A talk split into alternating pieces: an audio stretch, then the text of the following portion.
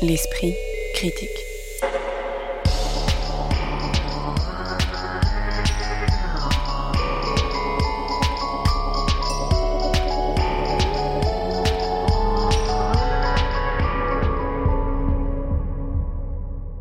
Mediapart. Bonjour à toutes et à tous et bienvenue pour ce nouveau numéro de l'Esprit critique consacré au spectacle vivant où il s'agira de parler de propositions à la croisée des arts, du théâtre, de la musique, du cirque et de la danse. On discute en effet aujourd'hui de Sentinelle de Jean-François Sivadier récemment montré à la MC 93 de Bobigny, du périmètre de Denver de Vima Laponce qui était montré ces derniers jours au CDN d'Orléans, au Centre Pompidou et au 104 et enfin de Ceux qui vont contre le vent de Nathalie Béas qu'on pouvait voir tout récemment au théâtre de la Bastille. Pour en parler aujourd'hui en studio, Caroline Châtelet qui travaille notamment pour la revue Regard, Jean-Pierre Thibaudat dont les habitués de Mediapart connaissent bien le blog Balagan et Isée Sorel que vous pouvez lire notamment sur le quotidien d'idées en ligne AOC. Bonjour à toutes les trois. Bonjour. Sentinelle, c'est un titre qui ne dit pas nécessairement grand-chose de la dernière pièce du metteur en scène Jean-François Sivadier, qui propose ici une mise en théâtre d'un texte qu'il a écrit pour trois acteurs et raconte l'histoire de trois pianistes se rencontrant pendant leur adolescence avant de devenir rapidement inséparables. Ils séjournent ensemble dans une prestigieuse école de musique avant de se retrouver séparés après un concours international de piano à Moscou, où ils brillent tous les trois, mais pas avec la même intensité. Se mêle ainsi dans cette création de Sivadier fiction autour de ces trois hommes et une réflexion assez conceptuelle sur la musique, chacun des trois pianistes incarnant en quelque sorte une figure idéale typique du rapport à l'art. On peut sans doute commencer avec cela. Qu'avez-vous pensé de cette ambition de trouver un équilibre entre une part fictionnelle et un discours plus conceptuel sur la musique qui est aussi un discours sur l'art en général, avec notamment la figure de l'artiste torturé, du génie torturé, celui qui est plus dans une démarche de l'art pour l'art. Euh, euh, voilà, on sent qu'il y a vraiment deux directions, il me semble, dans ce spectacle. Est-ce que l'équilibre est tenu et permet de se soutenir l'un l'autre, ou est-ce que, euh, bah, justement, c'est ça qui le rend euh, peut-être plus bancal? Caroline Châtelet. Alors, au début du spectacle, j'ai vraiment eu un pur plaisir de théâtre, à voir le parcours dans la rencontre entre ces, ces, trois jeunes interprètes. Plaisir de théâtre parce que ce sont des comédiens qui sont dirigés, comme toujours chez Jean-François Sivadier, au cordeau. Il y a vraiment il y a une maîtrise, on a des comédiens très musclés en termes de, savoir-faire.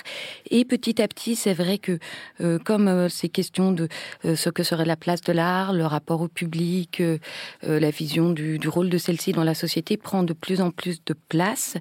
Et pour moi, il y a un déséquilibre qui se crée où, où au bout d'un moment, j'ai eu l'impression que ça s'embourbait un petit peu dans des considérations esthétiques qui pouvait surtout euh, passionner vraiment les personnes qui sont euh, extrêmement férues et pointues en musique classique, mais qui, euh, moi, bah, en dépit de mes connaissances en musique classique, en fait, ne, ne fonctionnaient pas tellement.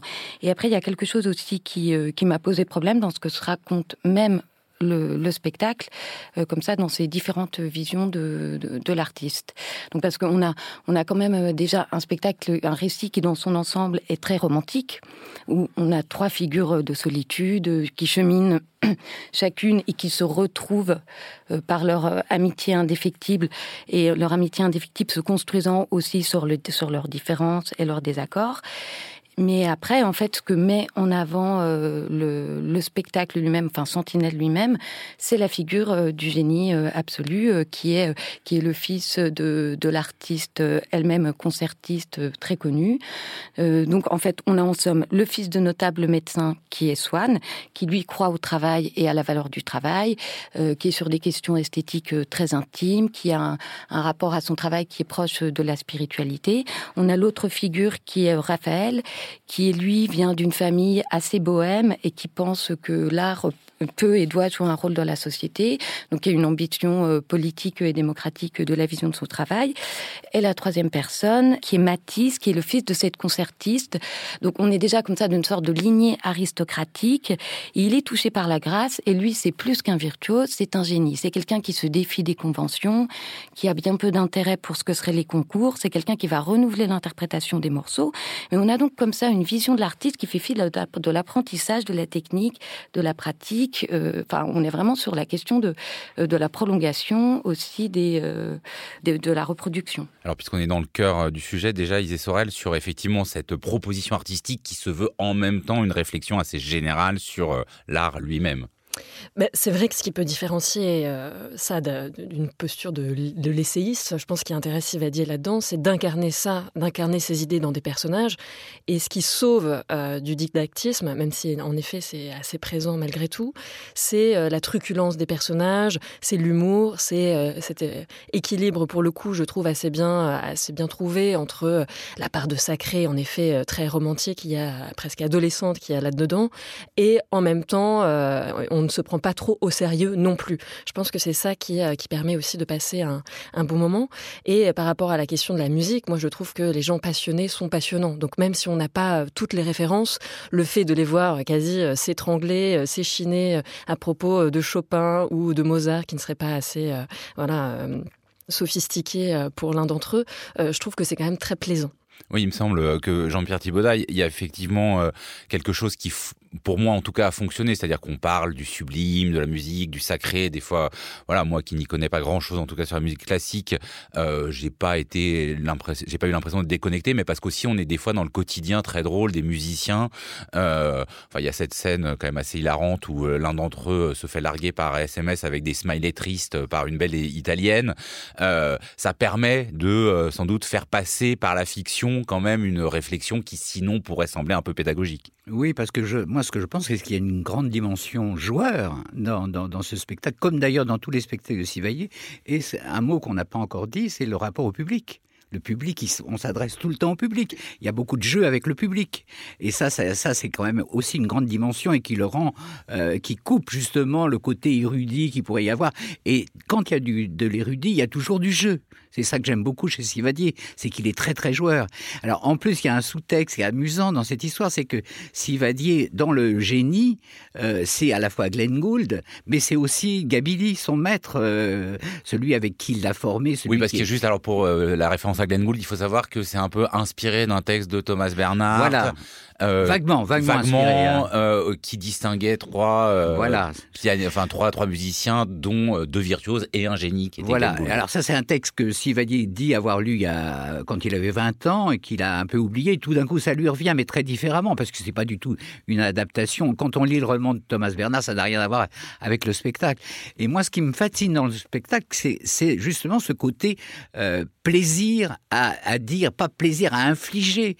Et tout, tout, tous les moments de culture sont toujours, quand il dit Beethoven ou, euh, Beethoven ou Mozart, vous voyez.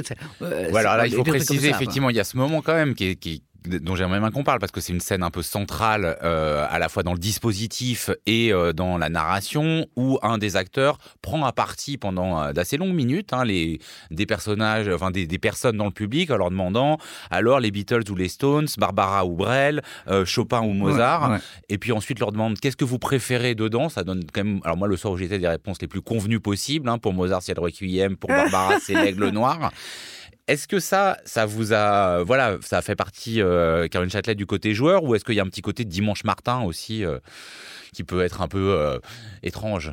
Bah, Pour moi, ça fait partie vraiment de ces, de ces procédés aussi qui sont censés euh, rallier euh, l'adhésion du public. Et en ça, euh, bah, voilà, ça, enfin, ils remplissent complètement son office. Après, c'est vrai que, bah, en général, les réponses, euh, on pouvait presque les, deviner à l'avance. Mais euh, après, c'est vrai que je, je vous entends sur, sur ce spectacle et je dénie absolument pas le plaisir possible qu'on peut avoir à le voir. Moi, vraiment, la, la première partie, j'ai eu du plaisir, mais après, euh, pour moi, ça s'est essoufflé parce que vous évoquez l'érudition, Jean-Pierre. Pour moi, c'est plus du didactisme. Vraiment. Enfin, j'ai pas trouvé ce spectacle si érudit que ça, et je trouve qu'on s'embourbe un peu presque dans quelque chose de bourgeois et de compassé comme ça dans la convocation de, de ces différentes euh, références sur ces, enfin, sur ces batailles entre ces, ces différents compositeurs, enfin, sur le fait d'attaquer Mozart euh, ou, d'attaquer euh, Chopin. Et c'est comme si, c'est comme si le plaisir euh, que j'avais de voir euh, ces comédiens et le plaisir du jeu, qui est quand même la force de Jean-François Sivadier, ça s'étiolait. Et, mais parce que, enfin, je reviens à ce que je disais, pour moi, c'est quand même un spectacle qui est extrêmement convenu, voire conservateur à certains endroits dans ce qui déplie dans ses positions. Pour évoquer autre chose, on a quand même euh, donc euh, été évoqué cette figure récurrente de la mère de Matisse, donc qui est cette concertiste, et donc comment est présentée cette femme. Donc, euh, pour euh, Swann, qu'il a eu en, enseignante, c'est la figure tutélaire. Et pour euh, Matisse, on a vraiment une vision complètement misogyne. Donc, c'est la mère qui est jalouse du talent de son enfant, qui a un amant auprès duquel elle se réfugie. Et donc là, on a une vision extrêmement morale du fait d'avoir un amant. Elle est, elle est complètement absente parce qu'elle se dédie à sa carrière. Et voilà. Donc, je trouve que c'est quand même un, un spectacle qui bah, qui s'enferme un peu dans, quelque chose d'assez conservateur. Moi, je suis pas du tout d'accord avec ce que vous venez de dire. Je pense que d'abord, tout ce qui est sur l'érudition, c'est de, l'ordre de la dispute. C'est ça qui est beau, et c'est ça qui est vivant, et c'est ça qui fait que c'est très théâtral. Et par ailleurs, il y a quelque chose qui, moi, me plaît énormément dans ce spectacle, c'est le rapport au maître. Et tous les trois, sont dans une sorte de fascination du, du, maître. Il y a l'histoire quand ils vont à son enterrement et tout ça. Tout ça, c'est très très beau, c'est très très fort. Et là, moi, je pense que derrière cette figure du maître, pour Sylvadier, il y a son maître à lui qui est Gabili. Et là, je trouve que c'est un moment assez, quand on sait tout ça, et en plus il le cache pas, euh, c'est assez bouleversant. Quoi. Et alors pour continuer aussi, euh, pour visualiser un peu ce qu'on voit sur scène, hein, il faut voir que toute la première partie, la rampe de lumière euh, est en fait sur mm. le plateau, que les acteurs sont obligés de la contourner, qu'ils se changent au vu et au su de tout le monde, les décors en fait, les, enfin les différents objets sont présents il y a comme ça, euh, enfin la machinerie en tout cas, elle est visible. Qu'est-ce que ça produit, euh, Isée Sorel bah, Au-delà de, rendre visible la machinerie, moi, ce que j'ai remarqué, c'est que c'est un théâtre assez euh, dépouillé par rapport à ce à quoi on, peut avoir l'habitude. Moi, les grandes fresques, comme ça, un ennemi du peuple ou autre, que, j'ai pu voir de, Sivadier. Et, euh, et j'ai l'impression que là, c'est pour euh, aller dans le sens de, l'intime et de décortiquer, de dévoiler les mécanismes de comment on, devient artiste, puisqu'on suit ce processus, ce processus-là. Je pense que là, plutôt que s'embourber dans des considérations bourgeoises, juste qu'il faut peut-être préciser que le spectacle dure deux heures et demie. Et moi, je trouve que parfois, il y a une espèce de complaisance à euh, faire durer les scènes, même ces espèces de disputatio comme ça, qui sont très plaisantes au début. On a l'impression que ça, on, a compris. Euh, pareil pour le concours à Moscou, on se dit, bon, là, euh, ça commence à, à, devenir un peu long. Et, et je pense que c'est plus ça, moi, qui m'a un peu gêné par rapport aux considérations qui, somme toute, sont très classique, euh, mais qui résonne encore. Moi, je sais qu'il y avait des, jeunes comédiens, dans, enfin, qui, passent par exemple les concours du conservatoire ou autres, qui se sont totalement reconnus là-dedans. Et je pense que la musique est juste un prétexte. On sait que Sivadi avait déjà fait euh, ce spectacle qui s'appelait euh, Italienne scène et orchestre, où pareil, c'était un jeu avec la public qui était mis en avant, puisque le public était invité à devenir le chœur sur scène et ensuite rentrer dans la fosse d'orchestre. Et je pense que après, moi, ce qui m'a plu, c'est comment à partir de la musique, il développe vers la danse, vers le théâtre, et ça devient une sorte d'éloge de l'art en général. Ah ouais, alors justement, des questions sur ces séquences particulières, parce qu'il y a quand même, il faut le dire, plein d'idées de mise en scène, hein, dans ce, comme souvent avec Jean-François Sivadier, mais ce moment où on a juste les acteurs qui ouvrent les partitions, et là, hop, on entend euh, les interprétations musicales, et il y a donc beaucoup de moments où effectivement les acteurs font une sorte de air piano comme on fait de l'air guitare, c'est-à-dire qu'il n'y a pas de piano sur scène, mais, euh, mais euh, chorégraphie un jeu. Alors il y a tout un truc avec la lumière, une sorte de poudre blanche. Vous en avez pensé quoi de ces moments euh, chorégraphiés plus? Alors les moments chorégraphiés pour moi sont pas les plus intéressants. Euh, ce que je trouve euh, assez fort, mais c'est la, la démarche de Jean-François Sivadier, c'est de, par le théâtre, évoquer et convoquer le, piano et la musique. Et donc euh, voilà. Et donc ça, ça passe euh, par le jeu des personnages, euh, par par les danses, par différents mouvements. Après, je trouve que pour moi, c'est plus ou moins heureux et ça participe de ce que disait Isée, où c'est un spectacle qui qui est trop long. et qui veut peut-être convoquer un peu trop de choses et qui aurait gagné à être aussi un peu retaillé. Et donc, quand vous évoquez la complaisance, Isée, je pense que c'est c'est ce que je veux dire en évoquant, enfin, s'embourber dans des considérations bourgeoises. C'est-à-dire qu'en fait, au bout d'un moment, le spectacle est complaisant vis-à-vis de lui-même et qu'il aurait pu vraiment être plus resserré. Oui, moi je ne trouve pas du tout. Je pense que c'est euh, une idée formidable de faire un spectacle sur trois pianistes sans piano.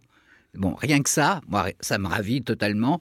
Et il développe ça tout au long du spectacle, avec plein de figures chorégraphiques, euh, imitations. Enfin, bon, et, donc il, c'est un principe de plaisir. Et donc le, public adore ça, et le public en redemande. Et que ça dure deux heures et demie, moi, ça me gêne pas du tout. J'en aurais pris bien trois heures. Ça me, j'ai pas trouvé un seul moment de longueur, et y compris le concours de Moscou. Le concours de Moscou, il est drôle parce qu'il est par étage comme ça, et qu'en plus on a trois figures très différentes de l'autre. Et puis tout d'un coup, c'est le seul moment où il y a vraiment une sorte d'intrigue dans le spectacle. Et comme c'est dans intrigue, on se demande qui va gagner quoi. Oui, voilà, oui, c'est un, léger suspense quand même. minima. On ne sait pas du tout. mais on ne sait pas lequel des trois. Et il arrive à, enfin, il, arrive à une tension. Oui, c'est ça qui est beau. Ça, j'adore ça. Moi, je, moi, je suis comme un môme devant des trucs comme ça. Mais pour revenir sur le, air piano, en fait, je pense que de toute façon, c'était euh, nécessaire de l'oblitérer le piano, puisque ces trois comédiens sont des comédiens et pas des pianistes virtuoses. Dans tous les cas, ça n'aurait pu être que déceptif. Moi, d'ailleurs, c'est peut-être un, petit reproche que je peux faire aussi, puisque euh, face à l'acteur Vincent Guédon, euh, je trouve qu'il interprète donc euh, cette espèce de, figure de, de, Glenn Gould. Donc, j'ai envie de citer une citation qui, disait que Mozart était mort trop tard, qui est repris dans le spectacle, que je trouve quand même très provocateur et assez drôle. Mais, euh, Alors qu'il est mort à 35 ans. Exactement. et, euh, et, donc tout ça est, assez euh, jouissif là encore, mais ce, ce personnage de, de, de, génie donc est incarné par un, un comédien qui lui-même ne pourrait être qu'en dessous de ce qu'il tend à signifier. Et moi c'est aussi un peu ça, je trouve que là encore on, on retombe un peu dans un cliché compassé de cette figure du génie qui devrait être misanthrope, complètement intériorisé, loin du monde. Et, et c'est peut-être là où aussi je rejoins Caroline en disant que c'est quand même des figures euh, finalement un peu euh, stéréotypées et dépassées. Sentinelle, c'est pour quelques jours encore à la MC 93, Maison de la Culture de Seine-Saint-Denis, et cela tourne ensuite d'ici le mois de mai à Caen, Colmar, Besançon, Clermont-Ferrand, Dunkerque, Amiens et Béthune. L'esprit critique. Mediapart. Le Périmètre de Denver, c'est un titre original pour un spectacle qui ne l'est pas moins et qui désigne aussi un concept en psychologie désignant l'espace mental que l'on ouvre quand on se met à mentir. Le Périmètre de Denver, c'est aussi la nouvelle création en solo mais en miroir d'une autre pièce dont on aura peut-être l'occasion de dire un mot, de Vima Laponce, circassienne, metteuse en scène, actrice au cinéma aussi bien que sur scène, dont les deux créations précédentes, Grande avec son complice Chiriaka Arrivel et Notes on the Circus du collectif Ivan Ivan font partie personnellement des plus beaux spectacles que j'ai vus ces dix dernières années, même si je ne suis sans doute pas le seul à penser cela. Ici, on retrouve la spécificité de la discipline circassienne, choisie à l'origine par Vima Laponce, à savoir le porter d'objets parfois extrêmement lourds et encombrants sur la tête. Mais ici, cela s'insère dans une intrigue où un meurtre a été commis dans un hôtel de thalassothérapie. Sept personnes, toutes interprétées par la comédienne sous des faux masques en latex, viennent témoigner de ce qu'ils ont vu et fait. Première question euh, sur cette première scène où une vie malaponce méconnaissable avec un accent allemand, un masque en latex d'Angela Merkel, plus de 15 kilos de vêtements sur elle, fait un striptease en équilibre avec sur la tête une série de faux rochers qui dure plus d'un quart d'heure. Qu'est-ce qu'a produit euh, sur vous cette entrée en matière dans tous les sens du terme? Isée Sorel. Je trouve que c'est le grand moment de bravoure en fait du spectacle. C'est ça qui m'a quand même le plus euh, séduite. Au début, on voit cette, euh, ce plateau blanc qui est un peu comme une salle d'exposition. On voit tous ces objets qui, au fur et à mesure, vont être euh, portés. Donc le décompte se crée aussi par cet effet-là. Et je trouve que là, c'est très très impressionnant avec ces tas de vêtements qui, je crois qu'elle a plus de 20 kilos de vêtements sur elle. Enfin, voilà, moi j'avais vu 15, mais enfin bon, c'est énorme. Voilà, c'est énorme. On, ça n'en finit plus. Et euh, là encore, ça crée un effet de comique de répétition puisqu'on passe d'une sorte euh, d'énorme doudoune, euh, voilà, qui la transforme en espèce de bimendum et on la voit ensuite enchaîner, d'enlever des mini shorts. Voilà, donc ça, je trouve que c'est le, très grand moment. Surtout qu'au début, on la cherche un peu, vu Malaponce sur ce sur ce plateau et il y a beaucoup d'effets là encore comiques puisqu'il y a un jeu entre la carrière, la carrière de Angela Merkel et ces rochers qu'elle porte, euh, qu'elle porte sur, euh, sur la tête. Jean-Pierre Thibaudat, sur ce début Oui, alors ce, ce début, il est, je dirais qu'il est signé. C'est-à-dire qu'on a l'impression c'est toujours sa signature à Vimala de, de, de, de, porter des choses sur sa tête et de se déshabiller. Les deux à la fois. Quoi. Et donc ça, je trouve ça très beau. Puis ça rappelle tout ce qui a précédé. C'est-à-dire ce que vous disiez tout à l'heure. Not on the Circus, c'est là où on a découvert avec son compagnon, et puis enfin deux autres. Ils étaient quatre dans Not on the Circus. Et ça, ça a été un spectacle sidérant. On a tout d'un coup, on, voyait qu'il y avait un continent qu'on ne connaissait pas et qui apparaissait.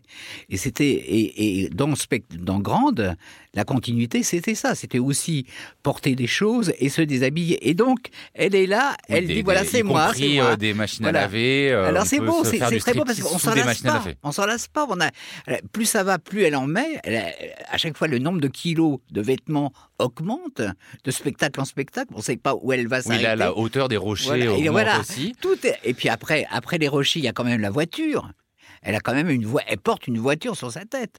Bon, donc c'est une carcasse de voiture pour être voilà, un peu précis, de voiture, mais de plus de 40 voulez, kilos oui. quand même. Oui, puis sans ouais, doute, qu'on n'imagine pas sans, non plus qu'elle est, euh, bon. qu est euh, mais quand même, un c'est Renault une Espace voiture, sur la tête. On imagine, dans les plus beaux rêves, on n'a jamais imaginé une chose pareille. Et donc elle le fait, et donc elle est très séduisante. Quels sont vos rêves, Jean-Pierre? Oui, vous dites c'est signé, Jean-Pierre, mais c'est vrai que c'est même plus que ça, puisque pour qui aura vu Grandet, je pense que c'est quand même important de le préciser. Grandet débute, où euh, Vima Laponce était donc en scène avec euh, Thierry Aka à Rivel, mais elle, elle entrait, euh, enfin, on la voyait, elle était à court, elle avait donc euh, énormément de couches de vêtements sur elle qu'elle allait retirer au fur et à mesure. Et donc là, euh, le spectacle, enfin, le périmètre de Denver débute, et bien en fait, elle va s'installer de la même manière à l'avant-scène, à court, en étant donc costumée en Angela Merkel et en retirant toutes ses couches. Donc il y a vraiment une sorte de, de mimétisme, mm -hmm. et pour autant ce n'est pas la même chose, puisque euh, tout en incarnant ce personnage d'Angela Merkel, elle ne va cesser de, de soliloquer, enfin de s'adresser à nous spectateurs. Elle dit notamment des choses il va falloir lâcher maintenant, on voudrait changer mais on ne change pas, on ferait mieux d'essayer de regarder ce qui change dans ce qui ne change pas. Je fais toujours la même chose. Et donc, en répétant, en ressassant comme ça ces différentes formules, ce à quoi elle nous renvoie, c'est aussi euh, quelque chose qu'elle euh, qu'elle affirme et qu'elle revendique complètement dans son travail, c'est le fait euh, d'avoir des motifs récurrents, des choses qui l'intéressent comme les portées, comme, euh, la question de la fragilité, euh, peut-être aussi de la relation à l'autre, euh, de la faiblesse, et, mais aussi c'est ce, qui, ce qui change. Et donc là, elle interprète euh, là où dans Grande D, elle passait en figure les clichés de la féminité, là, euh, ben, elle est une seule Angela Merkel qu'elle va euh, petit à petit euh, peler comme un oignon. Et donc après, elle va passer d'un personnage à l'autre. Donc on voit aussi naître des, euh, des, des évolutions dans ces motifs. D'où deux questions. Est-ce qu'on peut effectivement voir ce spectacle si on n'a pas vu les deux précédents? Enfin, comment on le voit? Est-ce qu'il a son autonomie? Et qu'est-ce qu'elle fait là euh, dans cette pièce-ci de euh, ses capacités euh, physiques hors normes? Alors, je vais pouvoir très bien répondre à cette question puisque je n'ai malheureusement pas vu les précédents spectacles. C'est le grand drame de ma vie. euh, et j'ai quand même pu un, grand plaisir. Après, je vois qu'en effet, il y a la volonté de construire une sorte de fable pour passer. Mais je, pense que sa volonté, c'est de dépasser l'idée de juste créer un fil entre ces sortes de différents numéros pour vraiment nous dire quelque chose. Et moi, je, dirais que c'est le petit reproche qu'on peut faire. C'est que ça, reste encore un peu un prétexte, cette fable, plutôt qu'un véritable enjeu. Là où ce qui m'intéresse malgré tout dans cette, euh, ces capacités de, porter là, c'est euh, quel rapport à la parole quand même ça, donne, ça crée. Puisque, euh, en effet, quand on porte ça et elle garde, elle essaie de garder ce ton euh, très naturel, même, même s'il est complètement modifié par toute une série de, de procédés pour lui créer des, des accents, euh, des voix très, très différentes. Mais en tout cas, je trouve que le, le comique vient aussi de cette espèce de décalage où nous, on voit ce qu'elle a sur sa tête, alors que le personnage n'est pas censé le savoir. Mais c'est ça le jeu, c'est ça qui est, c'est ça qui est beau. Alors effectivement, je suis d'accord avec vous, c'est la faiblesse de ce spectacle, c'est la fable. La fable est très faible. Alors, c'est-à-dire la fable, parce que on, dans, dans, tous ces entretiens, euh, Ponce parle de son goût pour les polars, pour les policiers, et il y a effectivement un côté. Euh, alors, on peut plus. Maintenant, c'est pas dix petits nègres. Hein, la version française, c'est ils étaient dix. Donc, savoir qui est euh, celui qui a tué qui, et ça, ça, cette intrigue policière qui, qui, qui soutient, euh, ben, alors soutient les objets justement. Elle vous a semblé euh, pas convaincante? Non, pas du tout. C'est ça qui, je trouve ça assez fait très vite, on, on l'oublie d'ailleurs. On l'oublie parce qu'on on est dans le plaisir de, la, de retrouver cette actrice et transformiste et, trapéziste et tout ce qu'on veut, qu'on aime beaucoup, en tout cas pour ceux qui l'ont déjà vu. Donc ça, ça, ça suffit à, faire tenir la, la chose. Mais c'est vrai que la fable est très très faible. Et, et, surtout, la fable, elle s'affaiblit au fil du spectacle. Donc, euh, c'est vrai qu'il y a un côté cluedo au début qui est assez euh, mmh. passionnant. Mais euh, ça, ça tend à s'affaiblir. Enfin, la question même du périmètre du, de Denver, où chaque personnage évoque son périmètre de Denver, donc qui serait un petit peu euh, la manière dont euh, nous pouvons chacun nous construire des fictions, enfin construire son, son, espace de mensonge, mais en même temps justifier soi-même ses mensonges en construisant ses propres espaces de fiction. Ça, ça tend un petit peu à s'effacer au final. Et donc, pour moi, enfin, la fable, ça devient vraiment ce que vous disiez, c'est un prétexte, c'est un prétexte à interpréter des personnages extrêmement différents, puisque pour moi, il y a quelque chose de l'ordre presque du cabaret transformiste, où en fait, Vima Laplante, elle se déplace complètement, elle va interpréter des personnages qui sont très âgés, qui ont des accents, euh, qui sont vraiment à 10 milieux d'elle pour un qui est, qui est chef d'entreprise. Donc euh, voilà, c'est vraiment une manière aussi de, bah, de, de creuser. Mais est-ce que c'est pas ça, du coup, le vrai sujet de la pièce? C'est comment on habite le corps des autres, enfin, Oui, plutôt que l'intrigue. Mmh. Complètement, mais c'est pour ça qu'on passe quand même un excellent moment et moi j'étais très très impressionnée par euh, cette performance qui est une sorte d'art de la, métamorphose à vue là encore où euh, avec des espèces d'excroissance, euh, ces masques bah, très très bien réalisés, très réalistes. Et, je pense que voilà on voit des traces peut-être de, propos à propos de cet art du, mensonge quand par les choix même des professions de ces gens-là qui sont, il y en a un qui est une espèce de, bon je vais être très un peu piquante mais d'attaché de qui est aussi un troll. Donc je trouve que l'alliance est quand même assez, a encore assez ironique, ou aussi une sorte de, de journaliste, euh, un, homme qui est directeur d'une société d'assurance. Enfin voilà, il y a aussi euh, un peu ces petits euh, effets-là. Mais c'est vrai que c'est plutôt le spectacle qui, euh, nous séduit. Et je trouve qu'il faut aussi remarquer euh, tous les aspects qui sont utilisés, à savoir le travail sur le son, aussi la lumière. Euh, c'est Vima Laponce qui signe la musique, euh, puisqu'elle est décidément bourrée de talent euh, entre ses livres audio et autres. Et, euh, c'est ça qui est remarquable. Et qu'est-ce que vous diriez de, aussi du décor Parce qu'on sent bien, du coup, il y a un escalier, il y a un bout d'escalier. Enfin, on sait qu'elle va tout utiliser pour les mettre sur sa tête, mais c'est quand même euh, très chargé dès le départ, avec en plus ces espèces de euh, d'horloges, chronomètres. On ne sait pas si ça nous annonce, bah, d'ailleurs, certaines explosions qui auront lieu sur scène. Euh, est-ce que ça, ça nous permet justement de rentrer dans l'univers, ou est-ce qu'on se dit, bon, bah voilà, c'est disposé là comme au fond un peu les instruments du cirque Jean-Pierre moi je vois ça comme ça. Je sais plus. De, bon, voilà, il y a toute cette panoplie vous inquiétez pas, on va tout utiliser et on va. C'est comme un jeu aussi là. C'est, eh, on sait déjà qu'elle va prendre l'escalier, qu'elle va faire ça, que, que, la voiture va la mettre quelque part. Et on se dit, on se dit c'est pas, possible qu'elle mette une voiture sur sa tête. Eh bien, si elle le peut, et voilà. Donc c'est un, il y a aussi un jeu avec le public là-dessus, de jeu de devinette, quoi, finalement. Oui, et en même temps, ce sont des objets qui, à la fois, enfin, ou, ou, même la manière dont ils sont installés, on pourrait plutôt se croire dans une dans une installation, dans une institution muséale. Enfin, il y a quelque chose, on est un petit peu dans l'ordre du Wise Cube, avec quelque chose d'assez clinique, avec ces, ces, ces, panneaux lumineux, et, euh, et donc en même voilà, il y a quelque chose aussi qui travaille l'étrange et le et le suspense, c'est-à-dire à quel moment tel objet va-t-il être utilisé et surtout à quoi, enfin à quoi va-t-il servir? Par exemple, on se dit mais non, elle ne va pas, elle ne va pas porter une table. Eh bien, si elle porte une table. Après, je voulais juste revenir sur un, un point sur la question de la musique. Euh, qui est très importante puisque à un endroit complètement euh, différent de celui de Jean-François Sivadier, euh, Vima Laponce, elle, euh, elle travaille donc sur la musique mais sur la boucle. C'est-à-dire qu'en fait, enfin, elle signe la musique de ses spectacles, mais elle signe ses spectacles en travaillant sur euh, sur le remix, euh, le, loop, enfin la, boucle. Il y a vraiment cette idée de, composition dans la manière même dont le spectacle est écrit, euh, dans le récit et dans la dramaturgie. Oui, et tout ça crée donc, euh, moi je trouve, des effets de complicité. C'est un peu à chaque fois des clins d'œil faits aux spectateurs, même si elles ne nous regardent jamais directement, mais où il y a ces espèces de comptes à rebours, que ce soit avec les objets, euh, les chronomètres affichés, cette musique qui revient, et, euh, et c'est ça aussi qui est très plaisant. Mais du coup, la complicité, c'est à double tranchant, parce que euh, soit ça fonctionne, parce que euh, c'est quelqu'un d'extrêmement brillant, euh, soit on peut s'en sentir un peu exclu. Là, euh, vous trouvez que ça fonctionne? Bah, moi, je trouve que ça fonctionne bien. Et puis en plus, Isée, qui n'avait jamais vu, trouve que ça fonctionne aussi. Donc ça fonctionne très bien. Alors, à Orléans, euh, comme au 104, euh, ce périmètre de Denver, il était présenté en miroir euh, d'une autre création solo, donc de son complice de toujours, hein, qui s'appelle La Dimension d'après, qui en plus revient sur la fameuse chute que Tsiraka Rivel a connue pendant le spectacle Grande.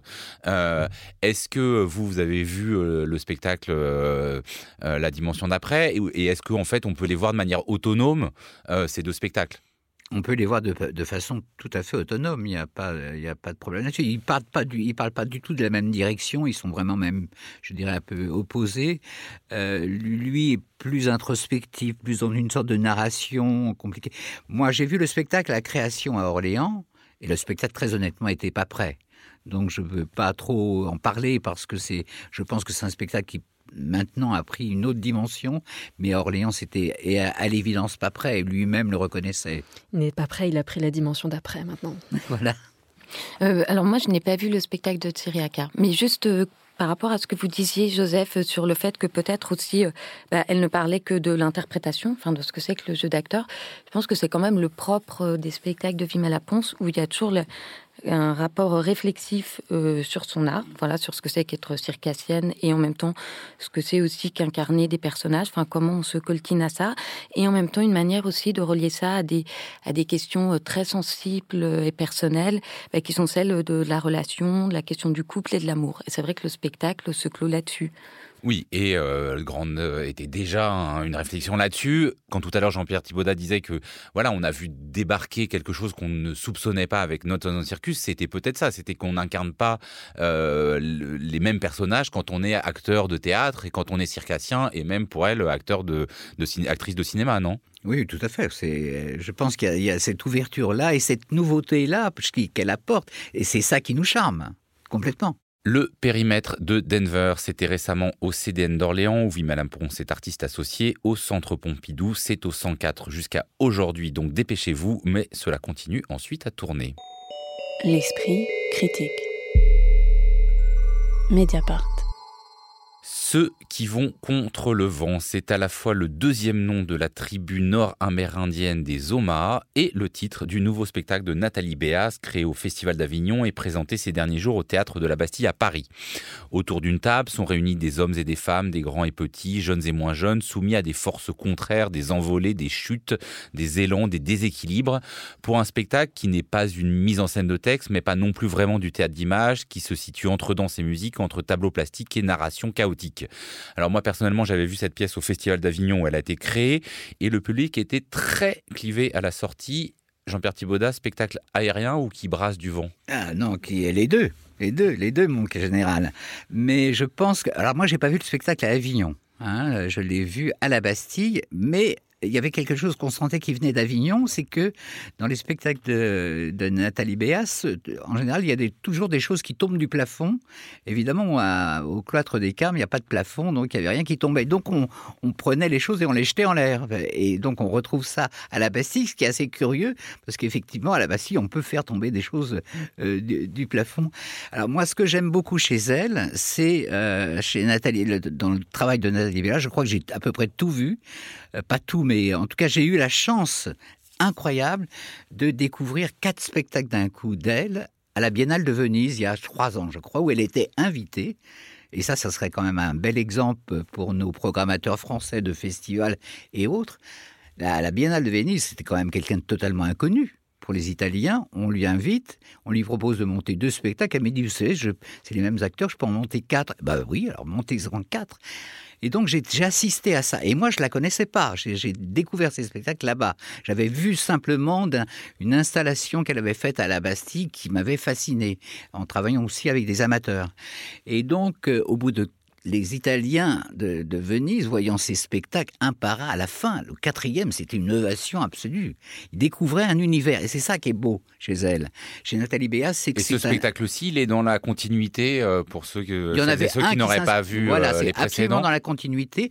Le livre des, des les Amérindiens, par exemple, reviennent. Là, c'est dans le titre, c'est pas dans le spectacle, mais c'est déjà dans le titre. Dans les, spectacles précédents, ça, ça venait. Dans les deux précédents, je crois, euh, il y en avait un qui était un peu inspiré de Shakespeare, mais très lointain. Et euh, voilà, donc ça part de, elle part d'un espace souvent d'objets, de, de déplacements, de choses comme ça. Elle parle jamais d'un texte. Quand elle arrive en répétition, il n'y a pas de texte. Elle apporte des objets, elle apporte des lumières, elle apporte des sons, et ça commence comme ça. Alors justement, j'aimerais bien que euh, Isée et Caroline, vous me disiez ce que vous y avez vu finalement dans son spectacle, parce qu'il y a quand même une large place est laissée à l'interprétation du spectateur. Euh, complètement, oui, et c'est ça. Moi, j'apprécie plutôt quand on fait confiance à son, à son public. Euh, là, on retrouve tous les ingrédients, euh, comme le disait Jean-Pierre, de, de ces spectacles, à savoir euh, euh, la place des vêtements qui sont pliés, dépliés, euh, des choses qui sont projetées, jetées, des bâches, des ballons un peu pinabochiens, on dirait. Et, et autant d'habitude, ces petites capsules un peu poétiques comme ça, qui se lient entre elles de façon assez incongrue parfois, mais mais toujours euh, bienvenue, me séduisent euh, beaucoup. Là, j'avoue que moi, je ne suis sortie pas forcément clivée, mais avec l'impression d'une sorte d'amour déçu.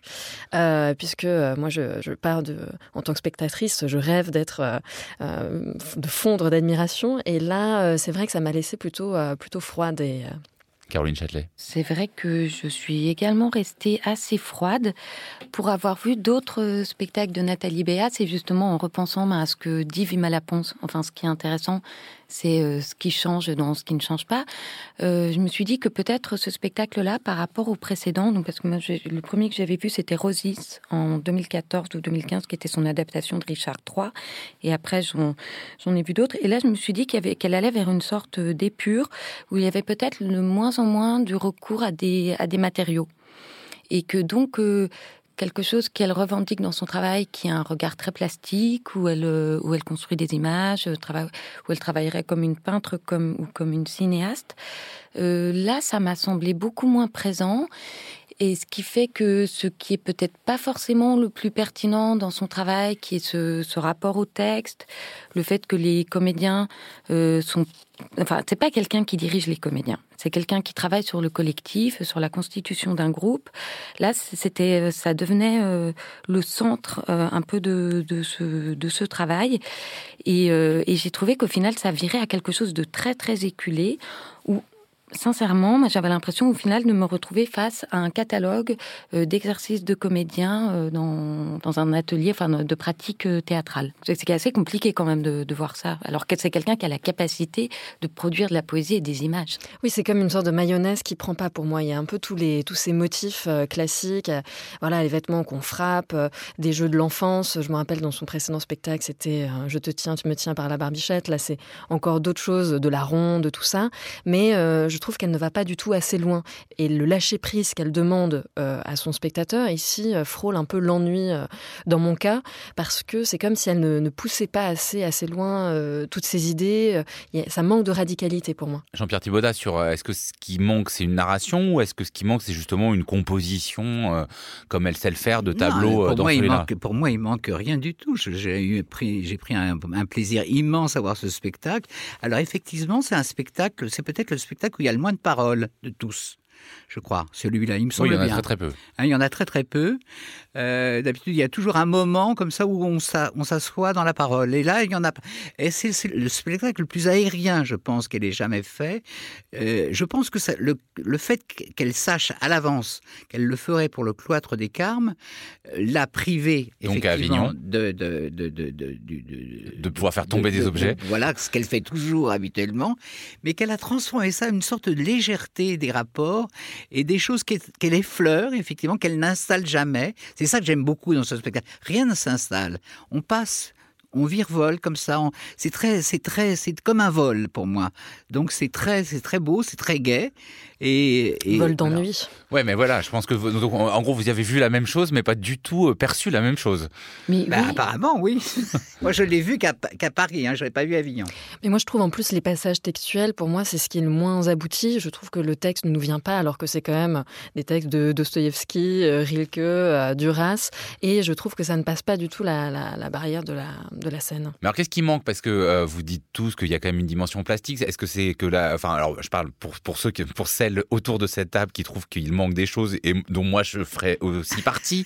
euh, Est-ce que voilà, qu'est-ce qui manque par rapport aux autres spectacles? Est-ce qu'il y a aussi un peu une tendance? On, avec un, un, titre comme ça, on se dit un peu bon, il va y avoir une dimension métaphorique et en fait, euh, bah non, on la trouve pas. Peut-être tant mieux, mais voilà, moi je suis quand même resté sur une insatisfaction. Mm. Mais ce qui manque, bah, ça rejoint ce que je disais précédemment. Pour moi, c'est le spectacle le moins où il y a le moins de matière, de matériaux. Et euh, mais peut-être dans tous les sens du terme, c'est à la fois un spectacle qui est trop léger ou trop appuyé. Enfin, on est un peu euh, entre les deux où le propos euh, est pas assez creusé, comme vous le disiez, Isée, et en même temps trop appuyé. Si je prends l'exemple de, de, ces séquences finales, donc euh, parmi les séquences finales, il y a ces comédiennes euh, qui, euh, qui sont ensemble et qui vont péter des ballons. Donc les hommes les regardent, les femmes euh, s'amusent, il y a quelque chose de joyeux, il y a une sorte de fête, voilà, une sorte de libération. Donc, euh, donc si on se dit que le spectacle est une sorte un petit peu aussi de météo de notre, de notre époque, en, en balayant divers trucs, ce sera la question du féminisme, ou sais pas, de la libération, euh, aussi de, nouvelles positions pour, pour les femmes. Et puis ensuite, femmes et hommes commencent à se jeter de l'eau, et là, tout à coup, l'un basque, jette euh, de la peinture rouge, donc ce qui passe pour du sang. Donc une musique inquiétante arrive à ce moment-là.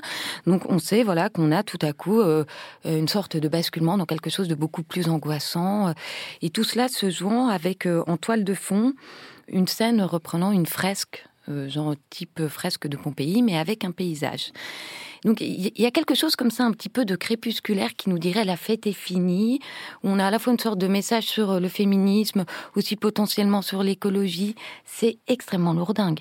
Mais c'est vous qui voyez non, ça, c'est absolument. Je, oui. non, mais en gros, la question, ce que je viens d'entendre me sidère. Est-ce que c'est confus ou est-ce que c'est profus? Parce que c'est un peu le moment où. Euh, c'est absolument pas confus. Il y a, les, il y a, il y a une accumulation. C'est comme un tableau abstrait où il y a des touches de couleurs de tout, dans tous les sens. On n'est pas là pour sursignifier tout ça. Je comprends absolument pas ce que vous venez de dire. Ça me semble sidérant. Ben, non, mais alors, pour essayer de le... comprendre pour des gens qui ne l'auraient pas vu, c'est-à-dire que on ça... va pas au théâtre pour comprendre des choses. On, on, on, on est va, on, est, on éprouve des oui, choses. Oui, non, mais d'accord, on va au théâtre pour voir des choses, mais là, on peut se poser la question, alors que être séduit ou au contraire en retrait, c'est-à-dire que on peut être aussi bien dans la danse, dans le théâtre, dans euh, l'art plastique, dans l'art visuel, un peu dans le cinéma. Est-ce que, est-ce que ça, ça crée bah, justement des passerelles, ou est-ce que au contraire, ça fait un peu euh, qui trop embrasse mal les trains, comme disait ma grand-mère. bah, moi, je trouve que de toute façon, c'est à chaque fois des spectacles qui sont des fragiles équilibres. Et là, peut-être que pris dans des vents un peu contraires, Nathalie Béas euh, s'est envolée avec ses ballons euh, qu'elle a voulu percer, je ne sais pas. Mais euh, c'est vrai que je, je, trouve que ce qui est beau, c'est quand des images sont un peu innervées d'une pensée, aussi euh, légère qu'elle soit, et que là, moi, ça m'a un peu euh, manqué. Je trouve que ça confine à une sorte de, de naïveté euh, qui, moi, m'a laissé un peu de côté. Non, parce que je pense qu'elle n'appuie jamais sur les choses. Et vous, vous voulez que, que ça sursignifie tout le temps. Ben, nous ne voulons non, pas ça. Mais si non, vous voulez ça, vous voulez ça. ça, absolument. Ça, elle, elle, elle est là, elle propose des choses. Tout part du plateau. C'est ça que vous ne comprenez pas, ou vous acceptez pas plus exactement. C'est-à-dire que tout qui, part, ou, tout ou part chez pas, elle, ou qu'on n'aime pas, que vous n'aimez pas. pas. De pas comprendre, c'est ça que j'aimais accepter. énormément chez elle, c'est qu'elle arrive au début du spectacle, il n'y a rien. Il n'y a, y a rien, il n'y a rien. Et tout naît du plateau. Et ça, c'est extraordinaire. Comment, juste, et ce sera ma dernière question, vous avez compris cette référence à une tribu euh, nord-américaine en intitulé du texte? Est-ce que ça amène quelque chose? C'est quand même pas rien de choisir euh, le deuxième nom de la tribu euh, nord-amérindienne? Bah, là encore, ça laisse un peu perplexe. Je pense qu'elle a été. Bah, ce qui lui a plu, c'est la formule, que je, trouve là encore aussi très belle. Elle est quand même attachée à la poésie sonore comme plastique. Mais je pense qu'elle fait référence à cette espèce de groupe qui cherche à vivre autour de, cette table selon différentes façons. Mais euh, là encore, la métaphore pour moi n'est pas, n'est pas affilée et s'enfuit un peu, un peu rapidement. Moi, ce que j'aime dans ce titre, c'est les tirets. Je pense que son spectacle, c'est ça c'est des choses qui sont très différentes et qu'on assemble avec des tirets. Moi, je trouve qu'il manque les tirets, en fait, dans ce spectacle. Eh ben, on n'est pas du tout d'accord. Caroline Châtelet, oui, parce que donc ça ne s'entendait pas à l'oral, mais ceux qui vont contre le vent, c'est écrit avec des tirets. Oui, je pense qu'il manque des tirets également, et que c'est vrai que j'aurais espéré des personnages qui soient un peu plus dans la lutte, mais mais pas forcément, enfin, euh, dans la lutte revendicatrice. Mais là, j'ai pas senti cette idée de résistance, mais dans le sens de résistance aux matériaux. Je voyais plutôt des interprètes avec une sorte d'affliction euh, un peu forcée, même parfois euh, sur le visage. Ceux qui vont contre le vent avec des tirets ou sans tirets, selon les avis de Nathalie Béas, c'était récemment au théâtre de la Bastille à Paris, mais vous pourrez le voir en mars à Lorient, Strasbourg, puis Villeneuve d'Ascq et d'autres villes de France. Merci beaucoup à tous les trois. La semaine prochaine, on parlera art visuel et plastique dans l'esprit critique, un podcast proposé par Joseph Confavreux pour Mediapart, enregistré aujourd'hui par Karen Beun dans les studios de Gong, mais toujours réalisé par Samuel Hirsch.